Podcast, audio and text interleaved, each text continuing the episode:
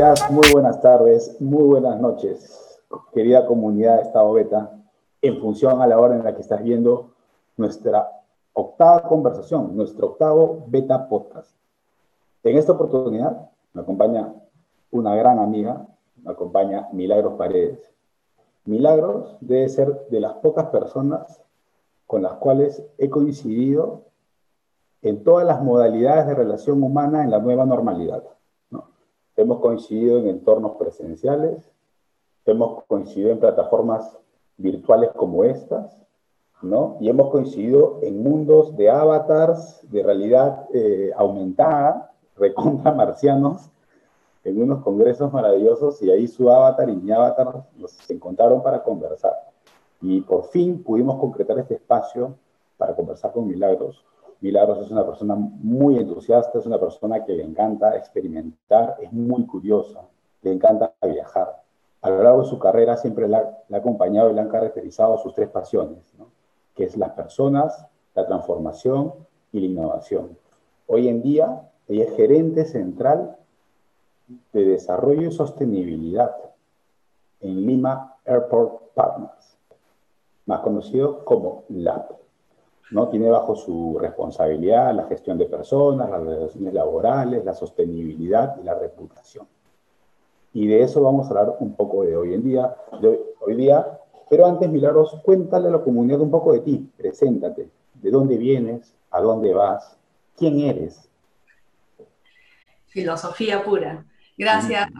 Daniel, y, gracias también a Estado Beta por, por invitarme a este espacio. Eh, como tú lo has dicho, eh, yo estoy actualmente en el mundo de la articulación de procesos, básicamente conectando la gestión del desarrollo humano con la gestión comunicacional, construcción reputacional y cómo de todas maneras esto conecta o permite a la empresa, a los negocios a desarrollarse de manera sostenible en el tiempo pero no siempre vine de ahí. De hecho, los primeros años, yo soy psicóloga de formación y los primeros años de mi trayectoria profesional estuvieron dedicados exclusivamente al mundo de los recursos humanos. He tenido la oportunidad de manejar desde las planillas, ir a, hacer trámites de salud y, y, después diseñar estrategias y conectar la gestión del desarrollo con la, con la comunicación interna. Y después de un buen tiempo en ese campo específico, eh, estudié una maestría en comunicaciones y fui ampliando mi campo de acción a la responsabilidad social corporativa, la gestión ambiental, eh, la comunicación externa, ¿no? y en algunos, en algunos momentos, algunos temas eh, tangenciales con los asuntos públicos y la, gestión eh, legal también, que están muy, muy conectados también a la construcción reputacional. Y en los últimos cinco o seis años, eh, muy vinculada a los temas de innovación, de mejora de procesos.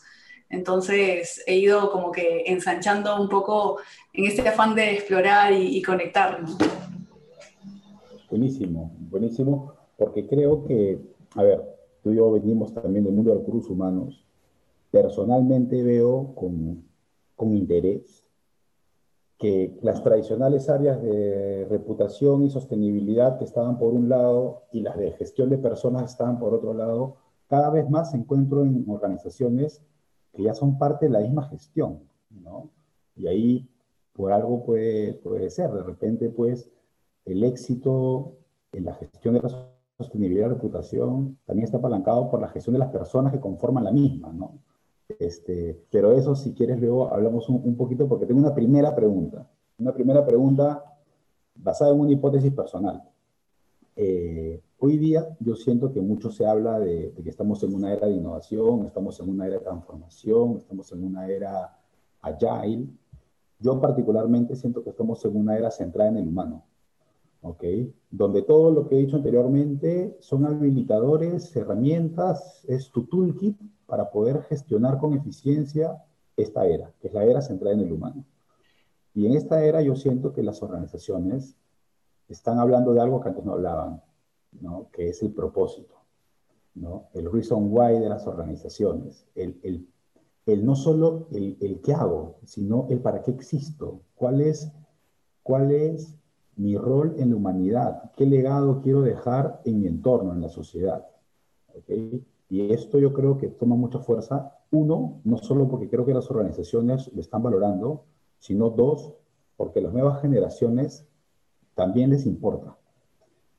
Y es ahí que viene mi pregunta, que yo creyera que justamente hoy día se habla mucho de sostenibilidad y reputación como un elemento muy importante de tangibilizar tu propósito, tu, tu para qué estoy, tu, cuál es tu contribución para tu entorno. No sé tú cómo lo ves y también que nos des tu, tu, impresión sobre el alcance, de por qué se habla tanto hoy día de, de estos dos conceptos. Es, es, bien interesante lo que dice José Daniel y, y yo coincido contigo en la definición de la era, ¿no? Y es bien extraño, ¿no? Porque, digamos, en la historia las organizaciones siempre se han tratado de seres humanos, ¿no? solo que no han estado en el centro, como dices tú. Eh, han estado los procesos en el centro, han estado los procedimientos en el centro, eh, ha estado de pronto la, la, rentabilidad exclusiva en el centro, y en el tiempo eso ha ido, eso ha ido cambiando, ¿no? ¿De qué manera la, los conceptos de reputación y sostenibilidad empiezan a activarse dentro de las organizaciones? Yo siento que desde varios, se activan desde varios ángulos, ¿no? Eh, primero, globalmente, ¿no? Hay hay un, hay un cambio eh, mucho más acelerado de, del contexto a nivel mundial. Y entonces hay una serie de, de comportamientos eh, que se ven afectados por esos cambios. ¿no? El cambio que todos estamos viviendo, bueno, fuera del, del, del COVID, pero el cambio que estamos eh, experimentando de una manera acelerada es el producido por, por la tecnología y, y, la conectividad que la tecnología genera. Y a partir de ahí, cómo se abren las posibilidades para muchas personas que no tenían acceso a. Y cómo a partir de esas posibilidades, la, las personas, los seres humanos, se van dando cuenta de que tienen una voz eh, y que tienen un poder, ¿no? que tienen la capacidad de influenciar en, en un sistema. A partir de ahí, eh, yo creo que se activa este, este grado de conciencia organizacional progresivo en las organizaciones, en el que reconocemos al otro, ¿no? Este, y ahí es donde, donde entra esta, esta definición de reputación. La reputación, en principio, tiene que ver con, con digamos, tus productos y servicios, lo que tú ofreces, ¿no es cierto? Y cómo eso es percibido, aceptado, valorado, lo que tú dices de ti, Y ahora que tenemos las redes y, todos los canales eh, masivos, eh, es, todo lo que yo pueda decir, pero no es suficiente. También está todo lo que otros dicen sobre mí. Entonces, la conjunción de esos tres elementos es la que construye tu valor de marca, de alguna manera.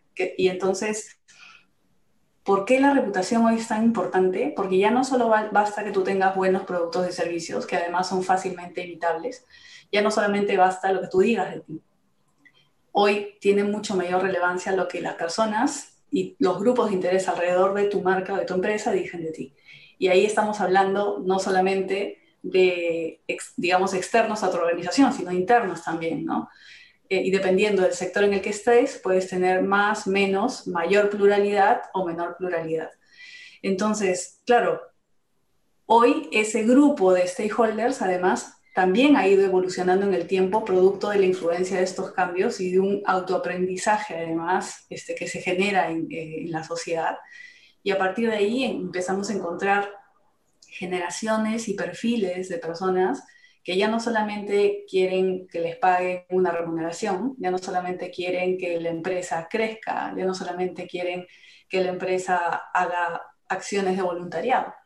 Lo que esperan de la empresa es que sea una marca activa, ¿no? En, frente a los problemas de la sociedad. Y eso es lo que empieza a comprar la gente. Y en ese sentido entra el otro concepto de, de sostenibilidad, en donde tú dices, yo no solamente existo porque y para generar rentabilidad. No es solamente tengo plata, existo. Existo en la medida en que genere más plata. Ya no basta, porque hemos visto muchísimos casos en, el mercado global en el que si solamente se piensa en este, en este proceso, profitability, no es suficiente. ¿no? Entonces hoy las marcas y las empresas tienen que asegurar la continuidad del negocio a través de diferentes frentes, diferentes aristas, eh, que pasa por la experiencia del cliente, que pasa por el desarrollo del talento, que pasa por una serie de procesos que en la, en la medida en que estén articulados, le genera valor a la marca. Y entonces, si yo tengo una empresa con enfoque de sostenibilidad, claramente estoy hablando de una empresa que no solamente piensa en ganar plata, sino en generar valor, generar valor compartido. Y entonces muchas organizaciones han ido haciendo eso, han ido replanteando, a veces por, por moda, honestamente, hay, empresas que yo he visto que por moda lo, han, lo han desarrollado, pero otras empresas lo han desarrollado la necesidad o han activado la necesidad del propósito en la cultura, producto de un aprendizaje, a veces doloroso y a veces, eh, digamos, parte de, una evolución, de una apertura a la mejora continua. ¿no? De hecho, bueno, y ahí, ahí, tocas términos que, que, a mí me mueven mucho, como el tema de la cultura. ¿no? Y sí, seguramente muchos inician este, este proceso de, fortalecimiento de su propósito y de su rol para su, con su entorno vía la reputación a la sostenibilidad por convicción. Otros por conveniencia o moda. Pero yo tampoco no los miro a ellos necesariamente tan mal, ¿no? Porque si tú lo haces bien, así hayas empezado por, por moda, vas a ver naturalmente los beneficios que eso te trae y te lo vas a terminar comprando. Totalmente. Lo importante es entrar, lo importante es empezar a hacerlo y hacerlo bien. Porque a partir de ahí se activan muchas cosas, como dices tú, y, y cuando hablas de cultura y este proceso de activación, eh, pienso también en, cómo la, la, cultura se va permeabilizando o transformando, ¿no? Eh, en algún momento lo hemos conversado contigo, muchos de los procesos de transformación no necesariamente son exitosos cuando son en cascada, ¿no? Mucha, mucho pasa porque las bases empiezan a movilizar este, este, esta evolución o esta revisión. ¿no? Y un ejemplo de eso, llevado al, contexto político, lo hemos visto recientemente, ¿no? cuando un grupo de personas sale y marcha y le dice a un país, esto no es lo que quiero. Entonces, eh, lo mismo pasa dentro de las organizaciones. Ahora, sin entrar a, hablar de política, no es el foro de, de estos espacios, pero en tu experiencia, una pregunta que, que, no la tenía en el guion, pero, pero me ha provocado lanzarla. Cuando hay estas coyunturas políticas donde hay mucha movilización social, en términos de reputación, por ejemplo, ¿tú cuál crees que debería ser el, el, el, rol de las marcas y de las empresas en estos momentos? Y te lo digo particularmente porque, claro, con, con, lo que, con todo lo que pasó, a mí muchas personas se me acercaron a mi organización a decir, ¿Y qué va a decir este, Movistar al respecto? ¿no? O sea, eh, eh, Movistar está a favor de Merino, no está a favor de Merino, está a favor de la vacancia, está a favor de la vacancia. Y claro, a veces eh, el, no tener una posición política pareciera que no, te, no tienes un rol. Y hay otras maneras de tener roles en coyunturas de este tipo, ¿no? como dar todas las facilidades, por ejemplo, para la geolocalización de las personas en caso de, riesgos de desaparición o de secuestros. Entonces, ¿tú cuál consideras que, debe ser el rol o el approach de las organizaciones en, coyunturas políticas aquí en cualquier otro país? Es una pregunta mega relevante, José Daniel, y a propósito de todo lo, que es el, el, contexto político del país, lo hemos venido conversando en, en la chamba. ¿no?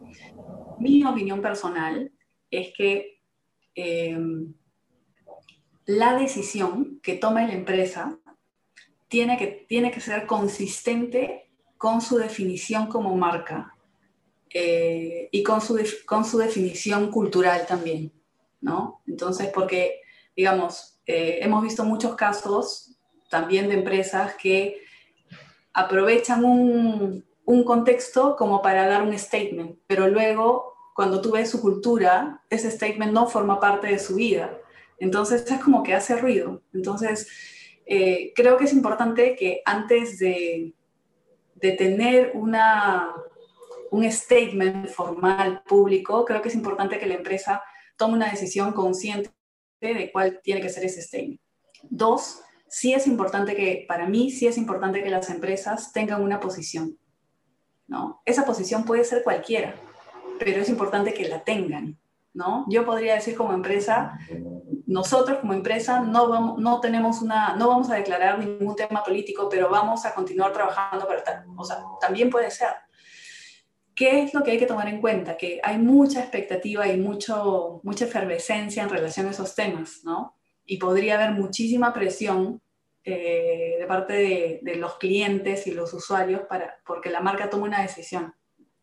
Pero otra vez, tiene que, tiene que haber consistencia detrás, porque es, uno, si no, no va a ser sostenible en el tiempo y entonces va a, ser, va a generar un, un vacío terrible reputacional y en términos también de culturales, ¿no? Eh, y además pasa por el tema de coraje también, ¿no? Que si el coraje forma parte de tu, de tu statement cultural, sería algo que podrías evaluar, ¿no? Es, correcto. Y, y, ahora sí, volviendo un poco a las pautas, eh, cuéntanos, cuéntale a la comunidad, ¿cómo sientes tú, empezamos, empezando por Perú, ¿qué, tanto terreno está ganando los temas de reputación, de sostenibilidad eh, en el país? en la empresa privada, en la empresa pública, en las grandes, en las medianas, en las pequeñas? Mm, yo, yo te diría que en los últimos seis o diez años ha ido ganando muchísimo terreno desde el punto de vista de, de la necesidad de integrarla, ¿no? Eh, yo creo que todavía hay una falta de madurez en, varias organizaciones. Algunas ya han tenido un recorrido bien relevante y tienen estructuras este, sólidas al respecto, y otras no. Otras están en el proceso de aprendizaje de lo que, de lo que significa gestionar y construir reputación. Eh, y claro, tienes empresas chicas, empresas medianas y empresas grandes. En muchos casos, por ejemplo, y probablemente tú lo notas también, en los emprendimientos observas muchísimo más intención y una, incorporación de la mirada de, reputación cuando, desarrollan su modelo de negocio, ¿no? Eh, en las empresas grandes eh, a, veces es más presión por el tema de los famosos premios y el famoso modelo de gobierno y una serie de elementos que forman parte del sistema de, de una empresa grande. Y luego en las empresas medianas tienes de todo un poco. De hecho, también noto que en el sistema público, ¿no es cierto?, hay, ha empezado a cobrar relevancia. También porque los efectos del fenómeno corrupción eh, hacen mucho más, eh, subrayan mucho más, eh, la, ponen en el spotlight, ¿no? la luz así gigante, este, este tema, ¿no? de construir un escudo, un escudo reputacional para prever cualquier elemento de crisis. A veces empiezan así, ¿no? Oye, construyamos este escudo reputacional, obviamente que tiene que ser consistente y tal, para que en caso de crisis contenga. Y otras empresas ya están en el modelo de construimos reputación porque creemos en el valor que genera la construcción reputacional en, en, en la marca, en el posicionamiento, en la cultura y en el negocio, ¿no? La rentabilidad. Yo sí creo que nos faltan muchas organizaciones el integrar la gestión reputacional con el valor del negocio. Yo creo que ahí es, hay, hay un área de, oportunidad, pero creo que estamos eh, profesionalizando ese proceso. Estás con el micro apagado. Son parte, disculpen a la audiencia, son parte de los programas en vivo. Este, eh, yo sí siento que hay un avance, algo que también veo que me agrada es que en este proceso de, de madurez y, y, y, de compartir lo que las compañías quieren en términos de reputación y sostenibilidad, es la humanización, ¿no? que creo que también es producto de las redes sociales. ¿A qué me refiero con la humanización? Que, que ya a veces ya no te habla la compañía, ¿no? te habla el gerente general, o te habla un director o una directora, o la gerenta general. Entonces, eso siento que también acerca a las compañías a, la, sociedad. ¿no? Y, ya sientes pues que te habla un, en LinkedIn, te puede hablar de un gerente general y tú le puedes responder y te puede dar like y, te puedes incluso responder a tu comentario. Y eso también eh, en un punto ayuda a construir, sobre todo en un punto de reputación, esta relación, ¿no? Y esta cercanía y esta agilidad que puede haber entre la sociedad y, las compañías.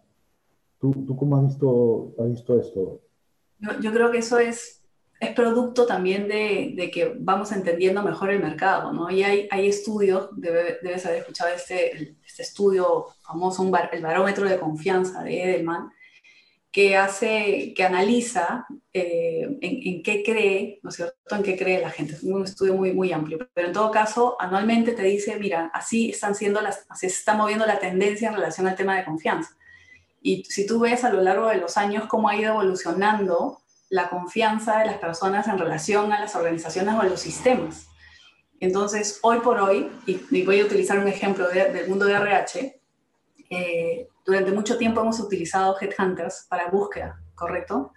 Eh, y de un tiempo a esta parte empezamos a usar más network, ¿no es cierto?, que headhunter. Y muchas empresas ahora utilizan más bien su red de referidos, porque yo creo más en el referido que conozco que me diga, oye, esa persona es ABC. Entonces es una persona hablando sobre la reputación de, la otra persona o construyendo la reputación de la otra persona también. Entonces yo confío más en eso. Yo creo que de alguna manera las marcas hemos ido aprendiendo que es importante cambiar también la manera como nos estamos comunicando y cómo conectamos, ¿no? Si hoy el consumidor necesita eh, un producto, ¿no? Necesita una relación, un vínculo. Entonces, ¿de qué manera pero y además que sea honesto, porque si no te voy a descubrir, ¿no? Entonces, ¿de qué manera yo construyo mis procesos, mi, mi, sistema de gobernanza, eh, la manera como yo entrego los servicios y productos a, a, mis clientes para poder tener una relación de largo plazo? ¿no? Porque además, y lo hemos comprobado ahora en pandemia, yo ya no compito localmente, ¿no? En muchas empresas y muchos servicios, eh, la, la competencia es global. Y no solamente por, por, por, por, industrias o por servicios, ¿no? Yo creo que esta pandemia también ha hecho que uno ya sea, un, uno sea empleable en el mundo, ¿no? O sea, yo conozco mucha gente que ha sido contratada desde su sala para trabajar en compañías de cualquier parte de Sudamérica o Norteamérica, ¿no? Entonces también, eh, así como las empresas han ampliado sus búsquedas con, con esto que te da la virtualidad, las, las personas también son más acuciosas y están observando más lo que hacen las compañías en todas partes del mundo. Y, y es parte, inclusive, creo, en las nuevas generaciones del checklist que tienen, sobre todo los millennials, para elegir una organización. ¿no? Eh, yo particularmente, cuando me toca entrevistar, siempre, siempre me preguntan, y cuéntame, ¿y qué actividades sociales tienen? ¿Qué hacen para contribuir al desarrollo del país? Preguntas que hace, yo tengo 20 años en recursos humanos, hace 10 no te las hacían, hace, 10 te preguntaban si tenían estacionamiento eh, o más o menos en cuántos años iban a ser gerentes. Ahora, ¿no? Ahora tal vez te siguen haciendo esas preguntas, este, pero te hacen otras adicionales, ¿no? Este... Totalmente. Tú has mencionado dos temas que, que me gustan mucho. Uno es que eh, el, digamos, las barreras de contratación hace, hace ya algunos años atrás ya, ya se rompieron, ¿no? Entonces, me da risa cuando en varios foros hablamos de, y seguramente en, las, muchas empresas están haciendo la pregunta, oye, ¿nos mantenemos en remoto? No nos mantenemos en remoto, ¿no? Estamos funcionando en remoto y hay mucha gente que ya trabaja en remoto. Yo conozco amigos UXers que, que trabajan para proyectos en diferentes partes del mundo, estando en su casa. Y no hay ningún problema con eso. Entonces, ¿Y por qué son contratados? Porque han ido construyendo su reputación y han utilizado, han venido utilizando, no solamente, mira, ahí está, eh, visibilidad, ¿no? Eh, luego dar un producto que tenga sentido, además, que genere valor, compartir conocimientos. Hay una serie de características en la construcción de la marca, de la marca personal en estos casos que genera esa atractabilidad, ¿no? Atracción, digamos. Y es lo mismo lo que pasa con las empresas yo tengo que convertirme en un negocio que sea atractivo para mi usuario, para mi cliente. Y es más, para todos mis stakeholders, para todos mis grupos de interés. Porque en la medida de que alguno deje de valorarme, deje de sentir estima por mí, voy a tener un riesgo. Entonces, eh, pero fuera del riesgo otra vez, la otra cara de la moneda es, yo quiero, y ahí viene la sostenibilidad, yo quiero construir un vínculo porque quiero generar valor compartido porque quiero añadir valor. Y esta trilogía de la que se habla en sostenibilidad, que es desarrollo económico, sí, pero a la par que, venga, que, se genere desarrollo social y que, cuidemos el desarrollo ambiental, ¿no? Entonces, ya no solamente hago empresa por hacer empresa otra vez. Y eso finalmente termina siendo este círculo en donde desarrollas un enfoque sostenible, incrementas reputación, construyes reputación, eh, favoreces el desarrollo sostenible del negocio. ¿no? Un círculo virtuoso, ¿no? Y, un círculo virtuoso que ahí viene una de las últimas preguntas para yo le voy a ir, cerrando. En algunas compañías, también escucho en algunos compañeros que cuando se habla de reputación, de responsabilidad social corporativa, de sostenibilidad, visualizan pues áreas eh, que no viven necesariamente vinculadas con la estrategia y con el negocio, ¿no?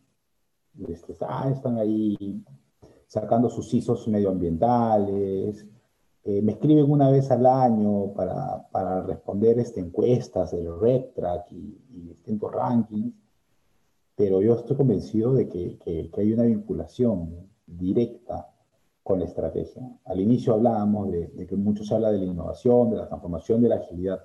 ¿Cómo consideras tú, puede ser por, por, por, la empresa en la que estás actualmente o por tu experiencia, cómo se integra, cómo se vincula la gestión de la sostenibilidad y la reputación con el negocio, con tu estrategia, tu estrategia de transformación, de innovación, de lo que fuese? Buena pregunta. Eh, y, pienso lo mismo que tú, ¿no? Eh, um, caemos en el error, las áreas que, gestionamos reputación, sostenibilidad, incluso responsabilidad social, eh, en no, no, mostrar el, el, valor o no articular los, procesos y, las estrategias que manejamos desde, este, desde estos procesos con la estrategia del negocio. Lo, te cuento lo que, hemos, lo, que hemos, lo que estamos trabajando en Lab. Eh, hemos desarrollado hemos entregado a la compañía una estrategia de sostenibilidad corporativa, ¿okay? que es básicamente ha sido producto de entender quiénes son nuestros stakeholders, entender cuáles son los temas de interés que tienen ellos y los temas de interés que tenemos nosotros. A partir de ahí, eh, identificar eh, claramente cuáles son los clústeres que podríamos priorizar y analizar las brechas que tenemos frente a esos, a esos clústeres. ¿no? eh, esta estrategia de, de, sostenibilidad corporativa que tiene para el caso del Lab seis pilares y que se fundamenta en la, en la innovación y en, y en, la construcción de relaciones de confianza, eh, se ha entregado para qué? Para ahora en la reunión de planeamiento estratégico que tenemos en, en los primeros días de diciembre, eh, nos sirva como base para el planteamiento de la estrategia 2021, en donde a diferencia de años anteriores no vamos a plantear objetivos, digamos, por procesos, sino eh, objetivos por clusters. Y eso quiere decir que en un clúster tú puedes tener múltiples áreas en, con un mismo objetivo. Un clúster, por ejemplo, para nosotros es la experiencia del cliente. O un clúster para nosotros es modelo de negocio balanceado. Entonces, a diferencia de años anteriores, donde tenías objetivos comerciales, objetivos este, económicos y tal. Entonces, eso ya es un primer cambio eh, cultural, además, que le genera valor a la, a la compañía porque conecta una visión sostenible con la estrategia de, de negocio. Y otra manera es, eh, ya hablando de la, de la, construcción reputacional, eh, nosotros creemos que esta, esta rueda, que es la estrategia de sostenibilidad corporativa, nos va a permitir además darle, darle eh, velocidad y solidez a la estrategia del negocio, porque junto con lo que hagamos está lo que construyamos en términos del relacionamiento, ¿no?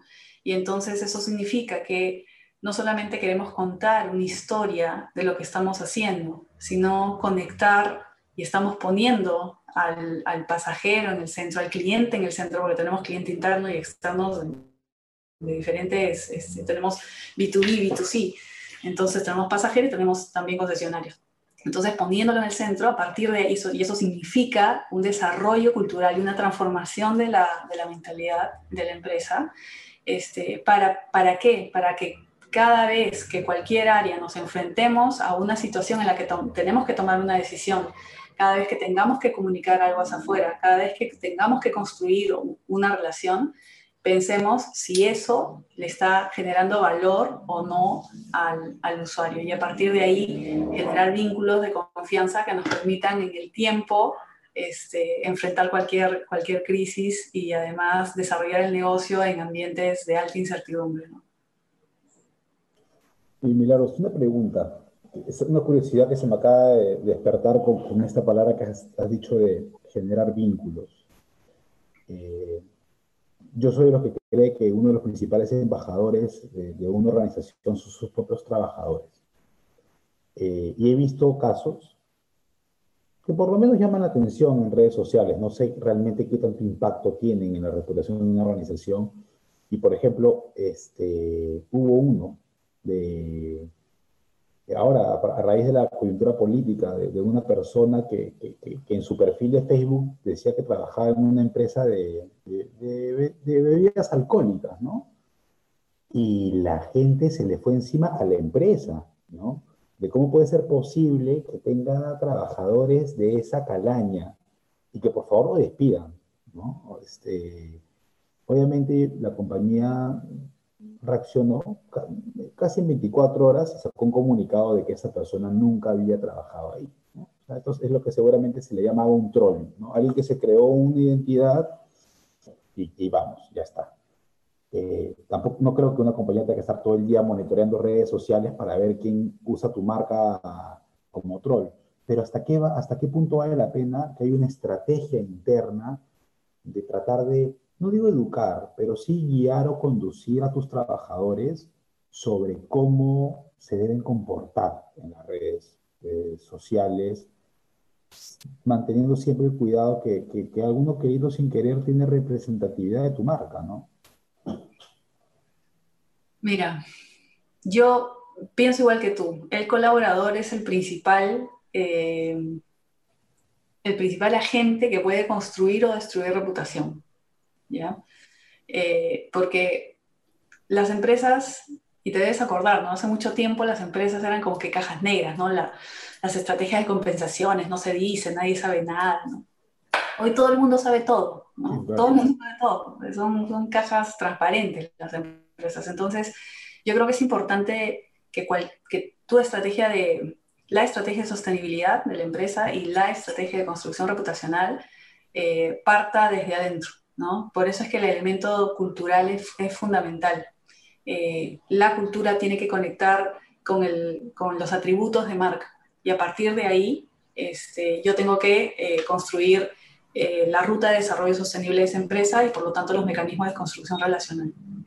En ese sentido yo sí creo que vale la pena acercar a los colaboradores a lo que significa la construcción reputacional, a de qué manera ellos pueden tener en sus manos eh, la capacidad de poder aportar y contribuir. Sin embargo, lo que no debemos hacer como marca es hacer que esto no sea orgánico, ¿no? Es, es recuerdo ahorita el caso de una empresa que, este, que en un contexto de crisis además este, aparentemente había eh, invitado a sus colaboradores a que cuenten en redes sociales que además no las tenían activas, o tenían restricciones de uso de redes sociales, pero de pronto las abrió, quitó las restricciones y le pidió a sus colaboradores, oye, hablen y digan esto. Eso no funciona. Ahora, ¿le pasó algo a esta empresa? No, no le pasó nada. ¿Sigue funcionando? Sigue funcionando. Pero hay algo ahí que queda este, como imagen de la compañía, como los líderes de la compañía, como los que trabajan en la compañía. Y hay algo ahí que, que termina siendo afectado. Entonces, mucha gente cuando hablamos de reputación me dice, oye, pero la gente al final, sobre todo en este contexto, no va a priorizar estas cosas trascendentales, ¿no? Lo que va a querer es precio pero lo que vemos en la sociedad es, no, no es tan así, ¿no? Hay mucha gente, como dices tú, que elige, porque ahora el colaborador elige en qué empresa trabaja, ¿no es cierto? Elige en función de lo que es empresa, de cómo el propósito de esa empresa, si lo tiene, conecta con mi propósito personal. Y si las empresas somos capaces de construir ese, ese vínculo este, culturalmente, reputacionalmente, es súper poderoso, ¿no? Seguro que sí. Y para terminar, Milagros, eh, porque acá la, gente de la comunidad que nos ve fieles seguidores de nuestros podcasts, incluyendo a mi mamá y a mi suegra, que siempre me ven. Muchas gracias. Este, pueden decir ya, pero vamos, el tema de la sostenibilidad, el tema de la reputación es tema de grandes corporaciones, de transnacionales, de grandes empresas. Yo tengo un emprendimiento personal o yo estoy trabajando en una startup con pequeñas personas o una empresa mediana, pequeña. Eh, ¿Puedo empezar? ¿Por dónde empezar? ¿Qué hacer para empezar a trabajar en reputación o sostenibilidad? Hay muchas cosas que son orgánicas que las hacemos, ¿no? Uno cuando tiene, cuando tengo también varios amigos que tienen emprendimientos, cuando van diseñando su marca, van estableciendo los atributos de esa marca que tienen que ver con atributos personales, y ahí, a partir de ahí, tú ya sabes cuáles son tus ejes de acción como marca, ¿no? Tú ya sabes cómo quieres hablar, porque tienes que diseñar luego cómo quieres comunicarte en redes sociales, porque finalmente lo primero que quieres es vender, ¿no?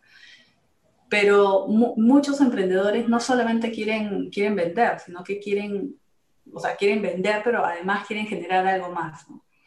Entonces, eh, en el camino en el que van construyendo su estilo comunicacional en las redes sociales, inicialmente por venta, van aprendiendo y van dándose cuenta en este vínculo orgánico con sus seguidores, qué, es lo que quiere ese seguidor. Entonces, la capacidad que tengamos de poder escuchar a, las personas que trabajan con nosotros, a nuestros socios, a los grupos de interés alrededor, ese es el primer, el primer, este, el primer paso, creo yo. Y esta capacidad de escuchar no pasa solamente por tener un, ni siquiera un community manager, pasa básicamente por la voluntad y la decisión de escuchar, ¿no? Esta característica de la que hablamos muchísimo, la empatía, es la que necesitamos, ¿no? Porque yo quiero saber, ok, voy a hacer estos zapatos, eh, ¿no? Babuchas, porque la gente está en su casa ahora trabajando. Ok, pero hagámosla, hagámosla si quieres de, de, madera, pero realmente de madera es lo que quieren. Y de repente cuando venden, cuando empiezas a vender una madera y de pronto les cuentes que esa madera además tiene eh, este efecto de la remediación forestal, de pronto te das cuenta que empiezas a vender más. Y entonces empiezas a escuchar y empiezas orgánicamente otra vez a construir, en la medida en que vas articulando estos temas y vas observando cómo este A conecta con B, a partir de ahí tú dices, ok, quiero que mi negocio dure en el tiempo, sí. ¿Qué es lo que tengo que hacer para que dure en el tiempo? Cuando me vinculo con mi gente, con mis clientes, este, voy ampliando, va, creciendo mi red de, de negocio. Entonces empiezo ahí a decir, ok, entonces uno de los pilares que tengo que trabajar es el contenido que yo entrego, qué es lo que cuento. Y me he dado cuenta que cuando cuento historias sobre nosotros como equipo, cuando cuento historias de qué manera estoy sumando, la gente conecta más conmigo.